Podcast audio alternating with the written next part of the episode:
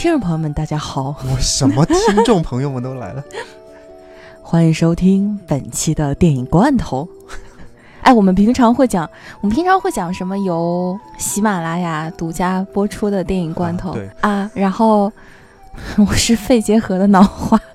我是就是焦虑的六叔。然后今天我们主要是围绕一个话题，主要还是无名之辈。然后我们上周基本上都看了这部电影。嗯先说一下个人看了的感觉，应该是相对短一点的。来，脑花先吧。我的感觉就是这这个国产片儿，然后我花了钱，我去看了，我不生气 你不生气？啊，不生气。就是不生气这个点，其实算已经算是挺好的了，因为我好像挺容易生气的，就挺容易在电影院就是那种就是我操什么玩意儿，这什么玩意儿这样的啊。但是这个看来觉得没有什么特别让我不高兴的地方啊。然后对不起，我不能很去夸奖他，因为他我认为啊，他没有嗯好到这种程度。然后还有一点稍微好一点的感觉，就是让我感受到，就是我们的观影或者是我们影视的一个走向，其实是嗯在升级的嗯嗯嗯啊、嗯已经从一些烂片或者是什么这种东西当中跳出来了。然后因为之前有看那个《西红柿首富》嘛，嗯他的所有的就是喜剧的梗都是很以前的那种喜剧的梗，就是不太喜欢的啊。然后这个里面他前面的一些喜剧的整个的塑造，让我觉得他起码是不亏的，就让你看了觉得不亏的。嗯。嗯然后我也去看了，然后那个时候为什么会去看，还是因为两个，因为就是群里面大家都是对他，啊、表示一定要去看一下，然后是一部非常好的国产剧，然后达到了一个逆袭，什么神奇动物啊，还没逆袭，反正现在票房什么的都挺好的，嗯。每天的出票率也很高，但是虽然在那个排片量很低的情况下，出票率仍旧很高，这一点是其实是可喜的，就是和你前面说的一样，大家其实能够接受一些。啊，并不是所谓屎尿屁所或者是什么屌丝逆袭的那种喜剧片了，嗯，然后这点是比较好。但是，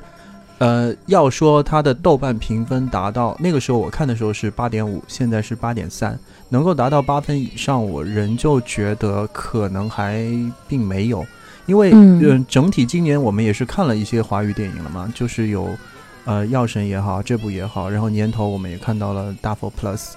相对来大佛 Plus 我们算在去年的里面吧。嗯去年。对，然后今年的话就是大象，啊大象席地而坐，嗯。嗯，整个来说的话，如果它要达到八点五的这个水准的话，那真的是有点偏高了。因为整嗯体看过来之后，我觉得这是一部类似于解构城市焦虑，然后抒发一些各个阶层就是小人物感情的一部电影。嗯所以它相对来说是，我觉得导演或者是演员拍的还是相对比较真挚的。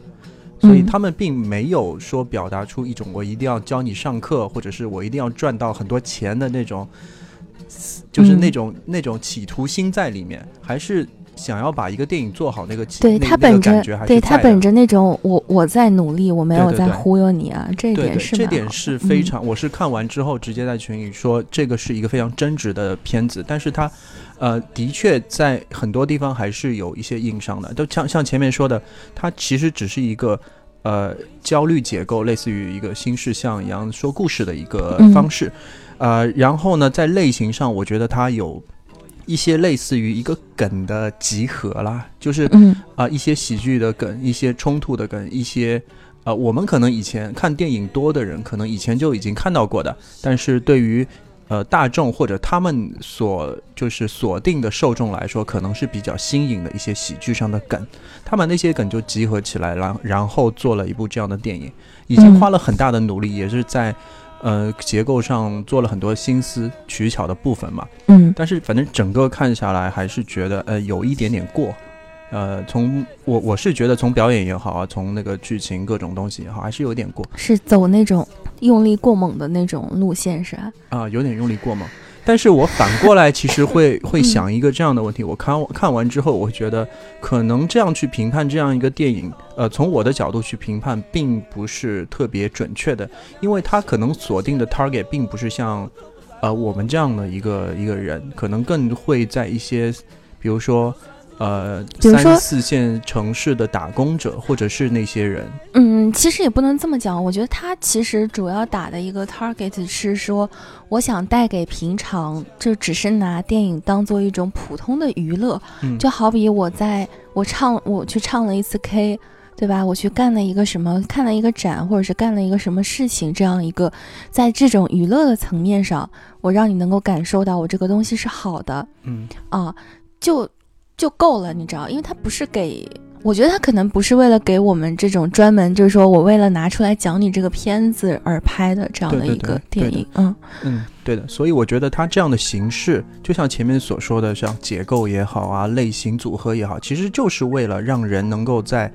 呃，就是看这个电影的几个小时内，能够 get 到方方面面的点。嗯这也没有办法的会去，就是没有办法避免所谓的用力过猛，因为它这个结构就比较适合快速的去传达这些东西嘛。那对的，那那种人物的塑造也好啊，就是为了让你最快速的、嗯最简单的 get 到这个信息。嗯那它这这也是它的好处之一啊，但同同时也是它的。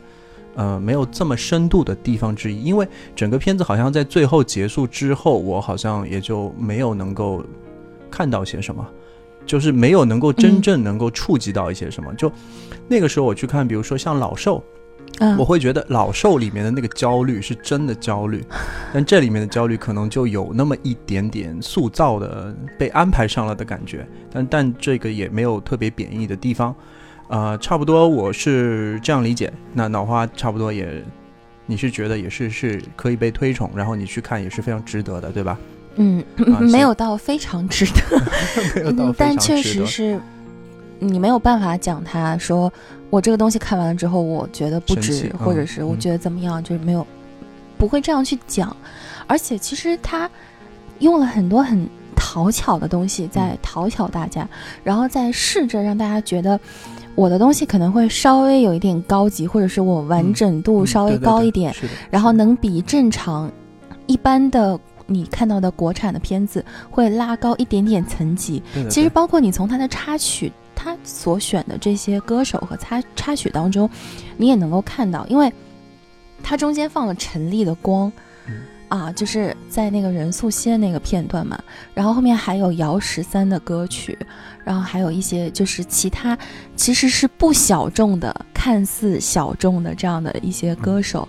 啊，应该都是一般其他的影片不大会去选，而且嗯。他没有选陈粒很脍炙人口，很普遍的嗯。那种歌，就像什么奇妙能力歌啊，什么乱七八糟的这种的。但是他选了光，光其实蛮蛮少有人说我喜欢陈粒，我就喜欢他这首歌的，啊，然后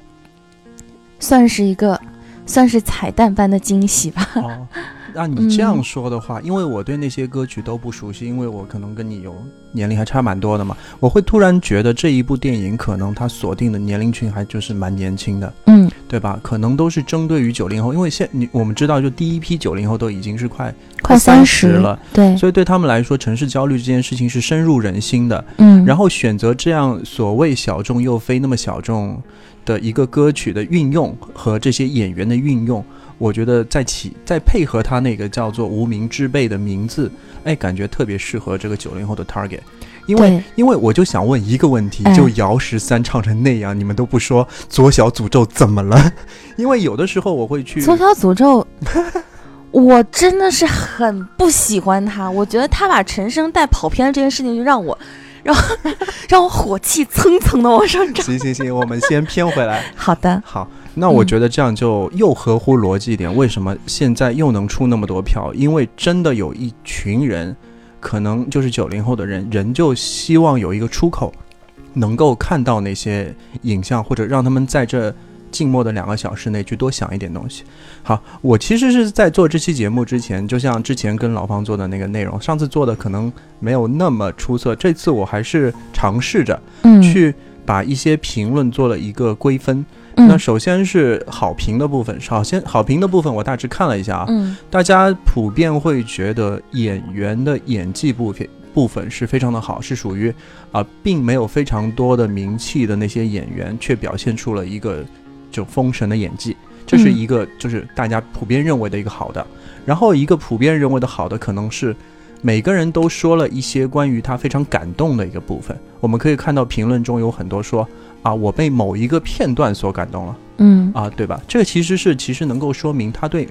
每个年龄层的那些角色的刻画或者他的人物的设定上，嗯，我觉得可能是是非常用心的。就这两个部分，你是怎么理解、怎么看待？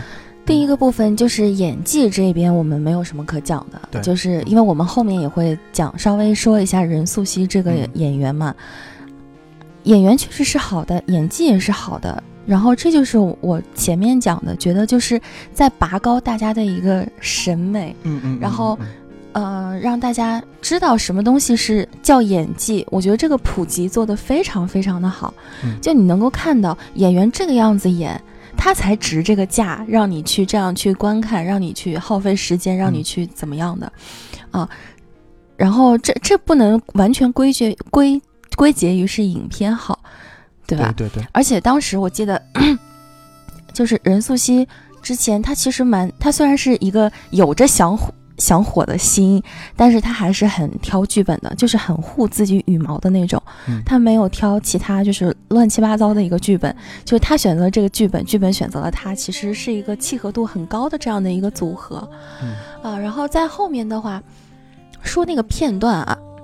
那真的可能是针对那些很感性的人。嗯，啊，他才会觉得很多片段对他来讲是一种触动。对对对，但是对于我来说，因为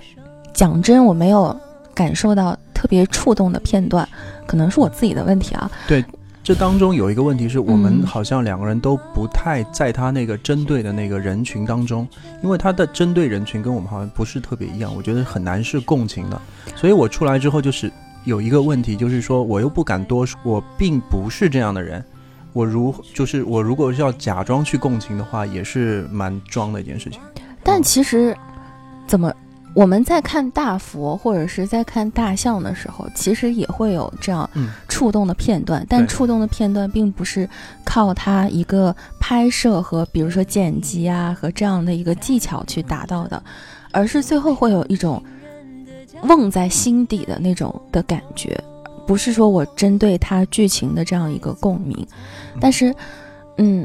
很多片段其实在整个电影当中是脱跳的，嗯就比如说在任素汐在天台的那一段，嗯。你会觉得是台湾小言或者是日本的一些小小剧情片这个样子啊，然后再比如说在最后的一个打斗的这一场戏。然后会有那种假港片儿的这种感对假港片儿的嗯。这种感觉，其实它就是我觉得有可能是一种试探，就是我去看到底什么地方是最迎合观众面最大的，嗯或者是，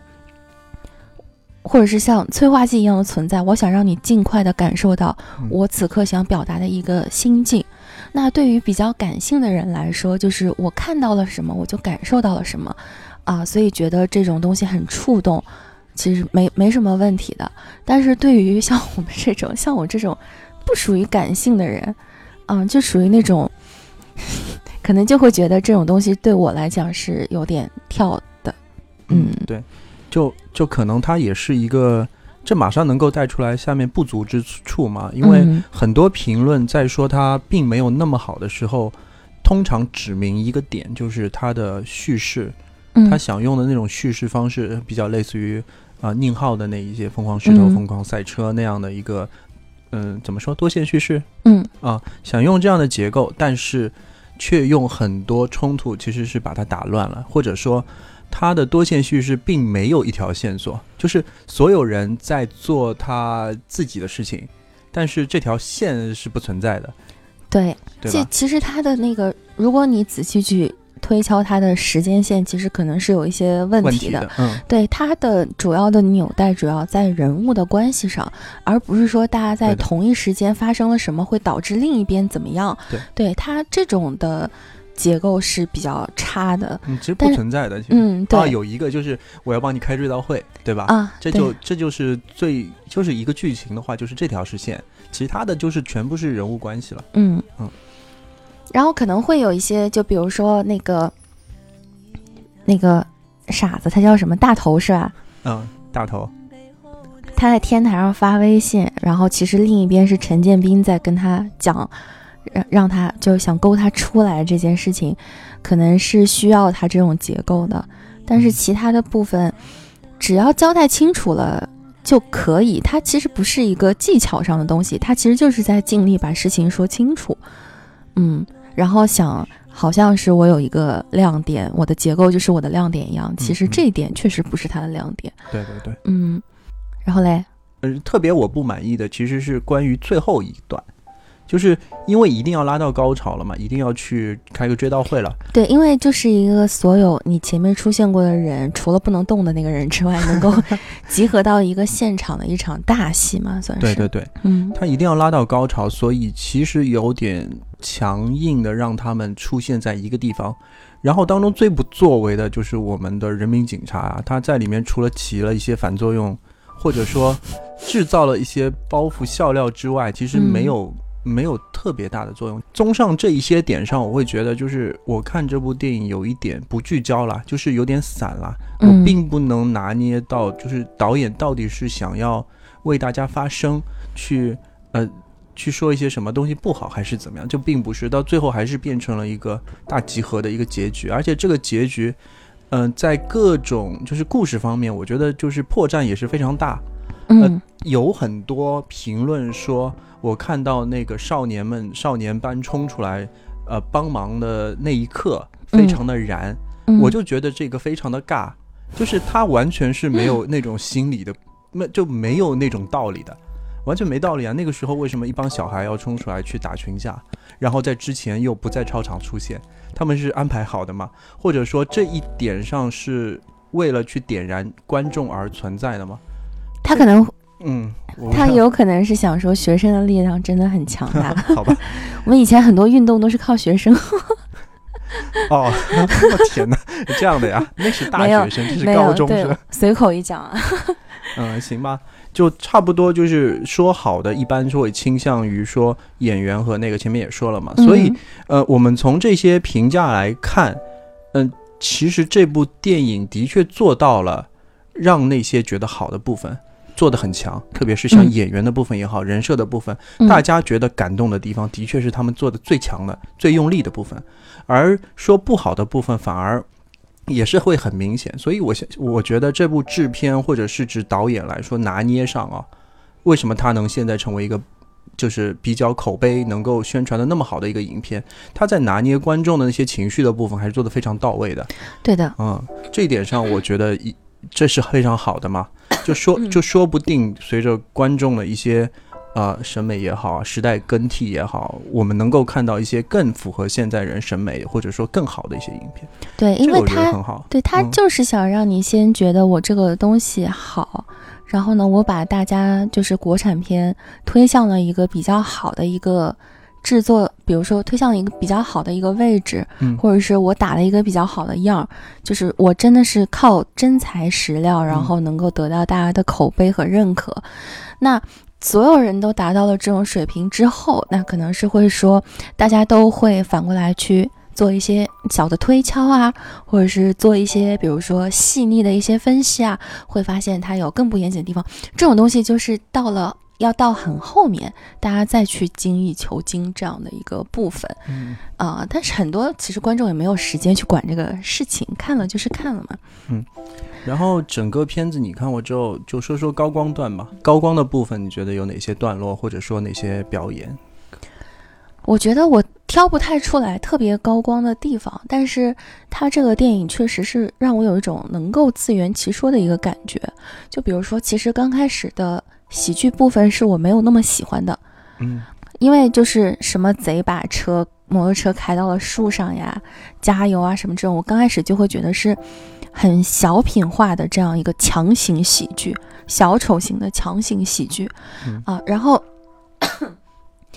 然后他们的喜剧效果能够稍微得到认可一点，是到了任素汐家之后。嗯嗯啊，然后包括到他们后面已经开始炒上菜了，你知道吗？就觉得啊，他们可能真的能够做一个自圆其说的解释，就是他们可能真的是傻，真的是憨贼。啊，而并不是为了制造这些喜剧效果而做的。因为如果要是说真的是为了喜剧效果，然后他骨子里其实是坏的人，还是坏的人，那可能就没有后面一系列，比如说把那个任素汐搬上去啊，这种各种各样的这样的桥段了嘛，啊，然后就是觉得他我们觉得不好的地方，他后面是慢慢慢慢再去弥补的，这个点我觉得是蛮好的，就是导演可能是在后面能够。认认识到一些问题，然后去让他能够有一个找补或者是渐入佳境的一种方式，啊，其实是蛮好的。嗯，反正看完之后，我第一个想到的能够去要去对比一下的影片，其实是《大 For Plus》嘛。就就肯定你说要怎么比，那可能《大 For Plus》还是要能够巧妙太多了。前面我也想试图问你一下，这两个东西是。啊，为什么还是会就这部影片会比《大 For Plus》还是没有那么巧妙的点在哪里？其实我嗯，可能是有两，可能是有两个是最主要的问题，一个就是所谓的喜剧，《大 For Plus》也会逗我们笑，但它不是靠身体，不是靠小丑式的表演，不是靠小品式的这样的一个喜剧，它是就是像是一个旁白在打。打边儿，你知道吧？敲打着，让你觉得啊，这个事情很可笑，是一种你能够感受到他逻辑或者是他做事情上的这种可笑，而不是他表演给你看的可笑啊。这一点就已经是差的蛮远的了。还有呢，就是结构上的问题。大佛 Plus 它其实是，嗯，有一个很好的一个介质，嗯，就是它那个行车记录仪。然后还有呢，就是它有一个你能够马上就能说得出来的高光，就是有钱人的世界是彩色的，啊，然后还有呢，他所有底层的人是真底层，real 底层，而且是挣扎不起来的那种，没有人给他一把枪，告诉他你能去抢劫，你能去干嘛，我只能偷偷摸摸的看点东西，啊，而而且是那种发现了，比如说发现了老板启文杀了人，也不敢讲。而且反而是去害怕，害怕启文发现自己知道了这件事情，就是他所有的心理都很符合他那个阶层人的这样的一个逻辑，所以，呃，单是这种内容上面的东西，我觉得就已经是相差不知道 不知道多远的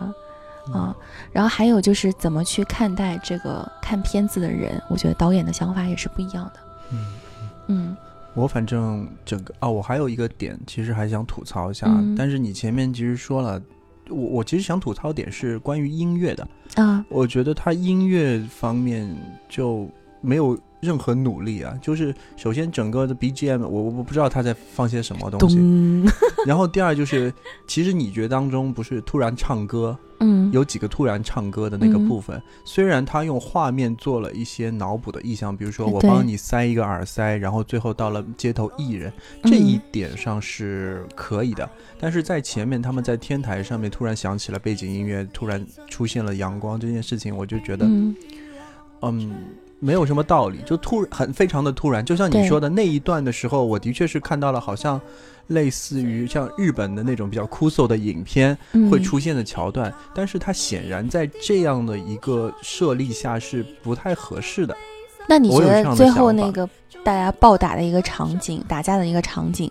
然后突然那个欠钱的那个老板一手抱着他的小三儿，一手抱着他儿子，然后很燃的那种感觉，你觉得这个感觉对吗？这感觉也不对啊，对吧？也不对，所以这个当中有挺多。我认为并不是那么合适的地方，嗯呃，但是它的呃一一个个片段嘛，就像前面说的，它其实是一种焦虑解构嘛，它解构了一部分一部分，就把它每一个段都解构成一个能够打动你的点，但它的串联的确是没有做的那么好，嗯，能够就一步步推进下去，推进你的情绪。其实到当中半当中的时候，我其实是一直有点走神的，虽然我也是挺容易走神啊，但是。这这个首先我一是很难笑出来，第二是它解构的实在有点太多了，就是嗯串来串去、跳来跳去的太厉害了，我的情绪没有办法被带下去。唯一一段非常我觉得比较好的，其实就是两个蠢贼在和那个任素汐啊那段最高光就是他可能失禁的那一段我觉得这段来说，我是能够能够很能够体会，因为因因为就是他花了挺长时间在这间房间里，对的。呃，互相之间做一些对白，他能够把你情绪往后带，直到带到这个高光的点是。蠢贼上了电视，做了一件让他大惊失色，并且丢丢脸丢到底的事情，嗯。而任素汐一直求死的人，却面临了这样一个让他求死的原因，扒在你面前看，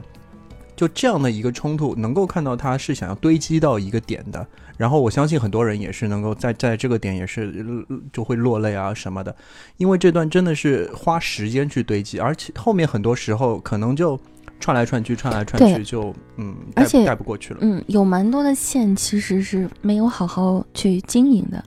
就比如说陈建斌，啊，他在他那条线其实很可惜，对，就是有很多人会说，说陈建斌拿出来那个呲水枪之后嘛，然后他就开始偷偷摸摸的自己去做这个搜索这样的一个查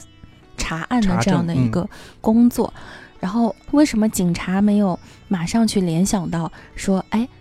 搞不好就是劫匪用的枪其实就是。就是陈建斌说他丢的那一把枪，但事实证明后面也不是嘛，对吧？因为这个时候，其实陈建斌他是有一个想法的，就是他不希望，他以为是那个老板高明偷了那把枪，他不知道他要去做什么嗯，他很怕。我觉得他是那种，我又想自己去把枪寻回来，我又不想这个老板去死，因为我钱还压在他那边嗯，我买了他的房子，我借钱付了首付是吧？所以说，他这个人除了一股热血的想要去做协警的这样的一颗心，一个大男子主义，然后又很强的这样的表面上的东西之外，其实他是有很多很细腻的东西可以嗯去发散的。然后，但是线都没有铺到他这边啊、所以让他这条线挺模糊的，我觉得挺可惜的。啊，对的，嗯就这个人物的存在很奇怪。嗯好像它的功能性在那里的，但是它又没有被好好描写，就是不不深入人心。反倒深入人心的，除了两个傻子之外，我觉得啊，主要还是两个傻子和一个摊子，挺深入人心的。对呀行吧，我觉得嗯差不多了。这部电影我们也说了一些大概的情况，然后其实当中的一些演员还值得过来我们再说一下。因为今嗯天来的时候，啊、脑花就发我个标题叫什么？任素汐就是一个就是演员的无名之辈任素汐，然后一个破折号好演员的春天到。就非常棒了。那嗯，给我们介绍一下这个演员吧。这个演员其实说句实话，前面嗯我是不熟的，嗯，因为我没有看过《驴得水》，我也没看过，包括是话剧我也没有看过。然后第一次我看到他很完整的表演，就是在《幻乐之城》，而且那个时候就是他的那首是我要你吗还是什么那首歌就也蛮火的。嗯嗯然后到后面，我因为要去看可爱的章子怡，然后我就在看那个演员的诞生。他现在这一季叫《我就是演员》嘛，然后任素汐会有各种各样的表演，因为在我就是演员这个节目里面。真的很可怕，你演技好与不好，真的是哦就是马上嗯能够做一个分辨的。嗯然后包括从导师脸，就是从章子怡的脸，你也能看得出来这个人的演技好与不好。然后就像任素汐自己在那边讲的，她说她希望自己有更多的挑选剧本的一个权利。她虽然不是这样讲，她讲是希望更多的剧本找到她，她又不能都演，那肯定是她想有更多的选择的权利和范围。想说这个演员的原因也是说，呃，就像我前面讲的这个电影，是希望所有人都能够让我们的不管是电视剧也好，电影也好，会有一个回潮。因为其实我们以前的电视剧不差的，嗯，包括就是过把瘾是吧？哎对，过把瘾啊，过把瘾啊。大明宫词啊，大宅门，然后还有包括以前我们《重案六组》其实也是不差的，虽然它剧本是抄的，然后还有很多那种比较像是婆婆妈妈的剧，但是其实都表现得很好的剧，嗯。就是因为它有几个特色啊，就是首先它剧本不是那种网文乱改的，嗯，然后 IP 强凑的，然后也没有说明明你看过把瘾就八集，明明几集可以说清楚的事情，你要演五六十集，这种事情也没有的。然后每一个演员他真的都是按照我剧情角色的需要去挑选的，嗯，首先你这个人物要去符合我讲的这个人物的性格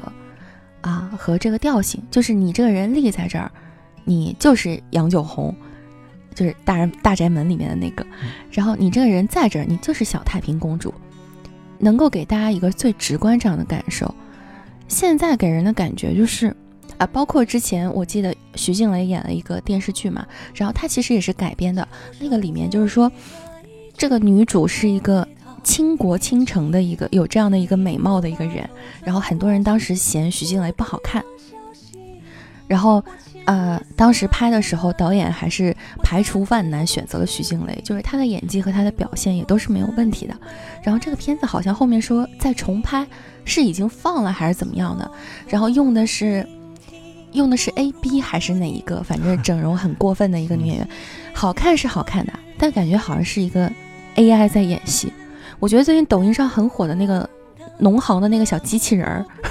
就是都都比他们演的好。然后还有一个就是说，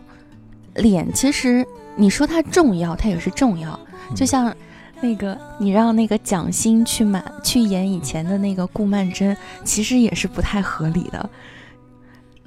然后，但是在 在整个长相之外，我们说到的一个很重要的事情就是演技嘛。那很多我们之前的剧啊、电影啊，大家演技都很好的，嗯，要不然为什么叫人家现在叫人家老艺术家？现在这些。很多年轻的演员真的不知道他们在演些什么，然后他们又占了很好的资源，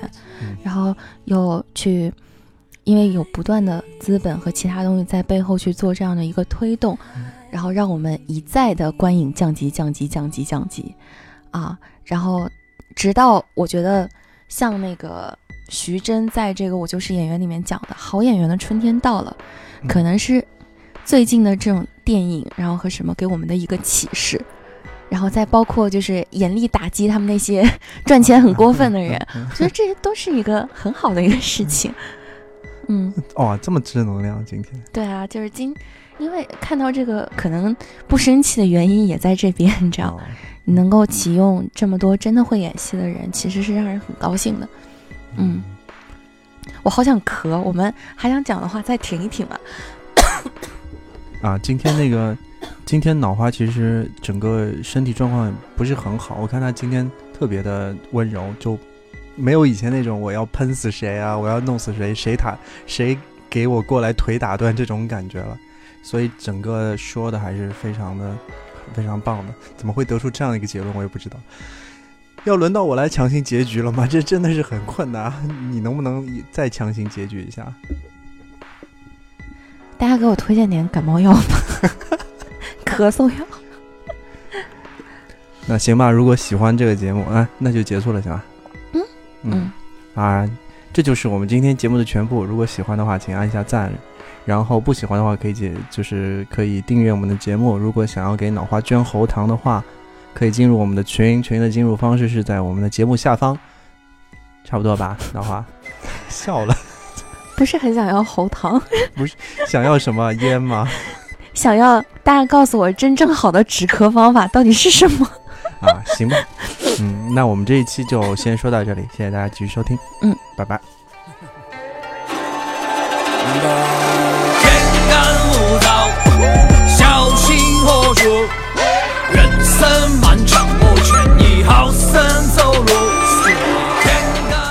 我跟你说，我现在大喘气儿已经需要用到我下面的肋骨。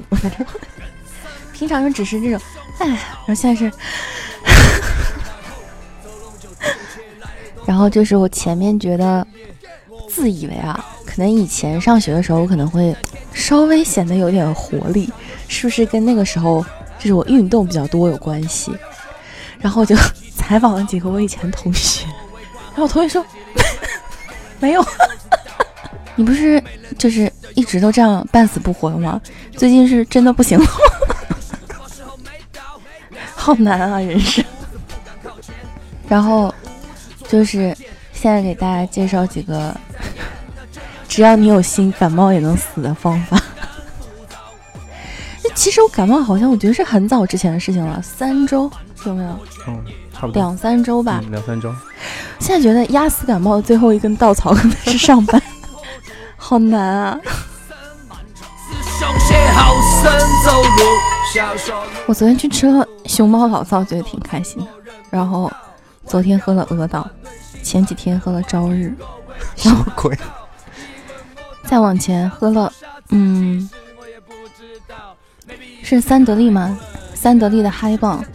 然后觉得那个嗨 ball 这里面的酒精度不高，然后又买了一个这么点儿的，这么点儿的伏特加，大概其就是这样。人嘛，还是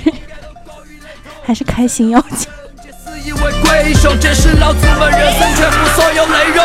天干物燥，小心火烛？人生漫长，我劝你好生走路。天干物燥，小心火烛？人生漫长长，师兄些好生走路。